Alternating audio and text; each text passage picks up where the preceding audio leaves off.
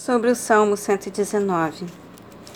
Este é, ao mesmo tempo, o salmo mais longo e o capítulo mais longo da Bíblia.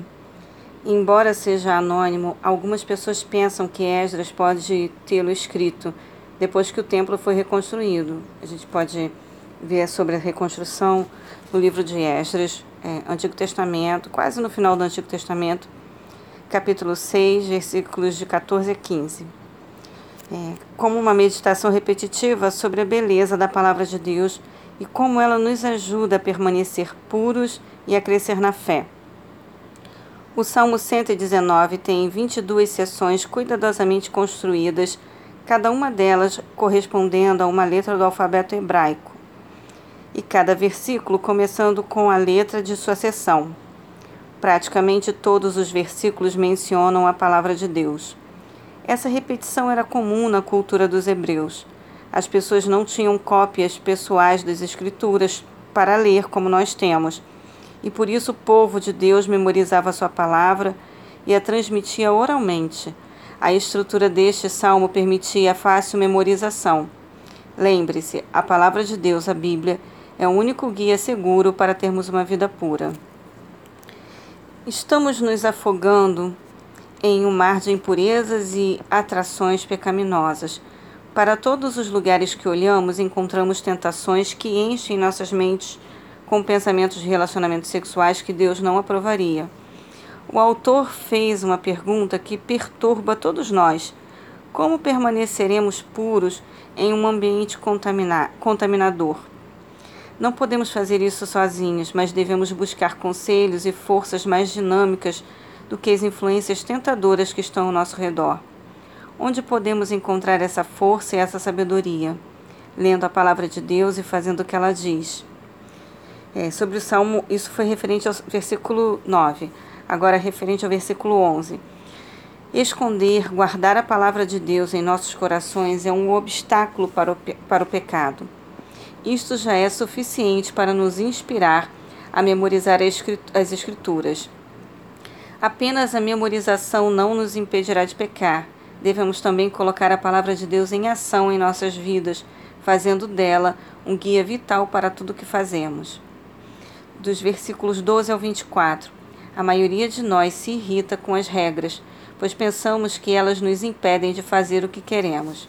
À primeira vista, então, pode parecer estranho ouvir o autor falar de alegria em seguir as leis de Deus tanto quanto em ter grandes riquezas. Mas as leis de Deus nos foram dadas para nos libertar, para que sejamos tudo o que Ele quer que sejamos. Elas impedem que façamos o que poderia nos prejudicar e nos impedir de fazer o melhor que pudermos.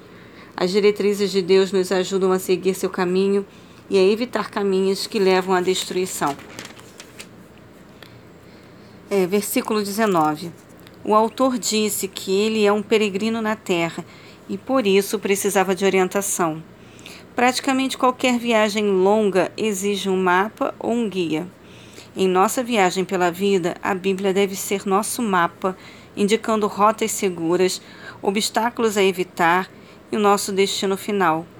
Devemos nos reconhecer como peregrinos, viajantes aqui na Terra, que precisam estudar o mapa de Deus para aprender o caminho se ignorarmos o mapa, vagaremos incessantemente pela vida e correremos o risco de não encontrar nosso destino final. Dos versículos 27 ao 28. E, e hoje nós vamos parar por esse. Nossa vida está repleta de livros de regras, mas os autores nunca vêm junto para nos ajudar a obedecer às regras, mas Deus vem. Esta é a singularidade de nossa Bíblia. Deus não apenas fornece as diretrizes, como permanece conosco pessoalmente todos os dias, fortalecendo-nos para que possamos viver segundo a Sua vontade. Tudo o que devemos fazer é convidá-lo e responder positivamente à sua orientação. É, desses primeiros versículos, e longos versículos, pode ficar para nós assim como, como teor que precisamos guardar a palavra de Deus no nosso coração para não pecarmos contra Ele. É, aqui a análise fala o tempo todo de memorizar.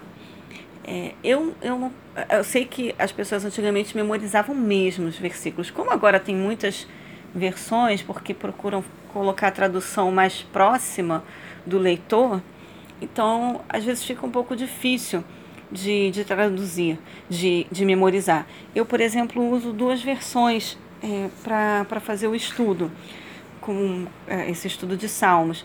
Eu gosto muito da Bíblia King James, a maneira dela de explicar é mais próxima de, da, da fonte, né, da, da, do texto original. Então, é, muitas vezes vem o significado do, da palavra em hebraico, eu gosto muito. Já tem a outra, é, a, a outra versão que eu gosto de ler, que é a Bíblia de Estudo Cronológico de Aplicação Pessoal, que eu também uso aqui no estudo de Salmos, que ela já se aproxima do leitor.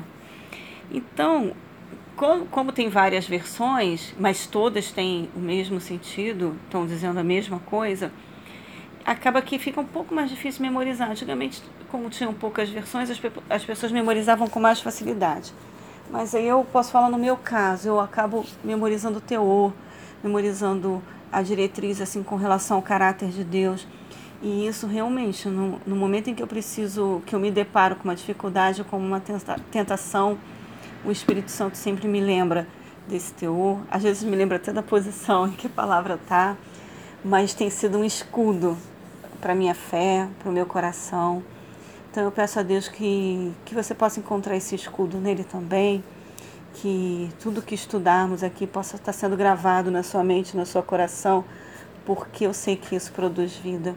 Que essa vida de Deus seja produzida na sua vida, que você tenha um dia muito abençoado. Um grande beijo.